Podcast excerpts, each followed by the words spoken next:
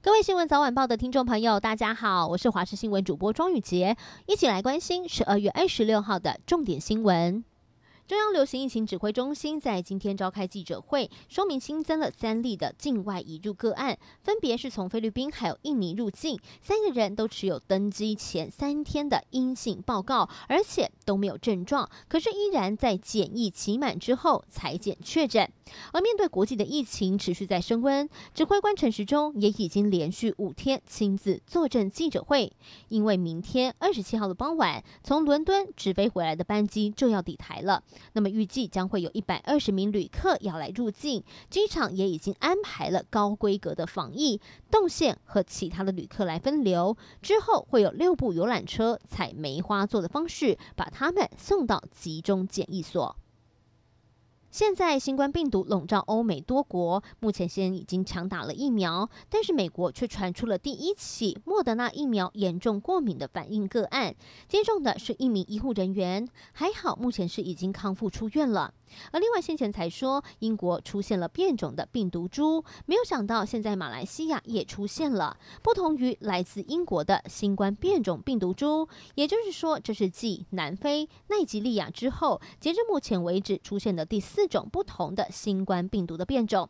而英国的变种病毒现在也证实入侵日本了，在东京一口气新增了九百四十九人感染，而单日确诊人数也再创下新高。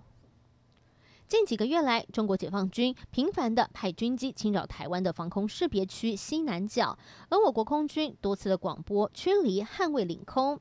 而在屏东，有一位海军雷达士官退役的无线电玩家徐耿瑞，为了台湾的防空安全，不但架设了仪器，每天监控共军军机动态，也在脸书上面成立了台湾西南空域粉丝专业来分享讯息。还记得高雄三个月大的范小弟弟吗？因为罹患了视网膜母细胞瘤，在高医医师还有社会的爱心人士的捐款帮助之下，这个月的五号到日本接受了最新的小腺源放疗，手术非常的成功。中日代表谢长廷也在范小弟出院之后请他吃便当。而今天范小弟搭着飞机回到了高雄，坐在推车上面的范小弟活泼可爱，阿嬷非常感谢各界的帮忙。接着他们会到防疫旅馆来进行。隔离十四天，后续也会在高雄的医院持续来做治疗。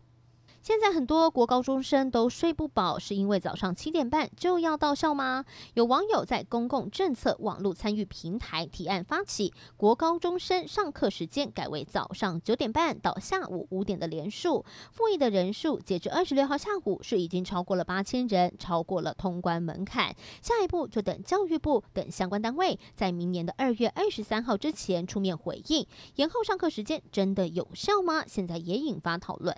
最后要带您关心天气喽，明天封面将会通过。东北风也会增强，北部还有东北部地区会转为比较凉的天气，其他地方早晚也比较凉一点。北台湾地区包含了像是北部还有东北部地区都会下短暂雨，其他地方还有澎湖则是会有这个比较零星的雨势，而金门以及马祖是多云到晴的天气。至于在东半部，包含兰屿跟绿岛以及横川半岛沿海都会有长浪发生的几率，提醒大家如果要前往海边，一定要小心安全。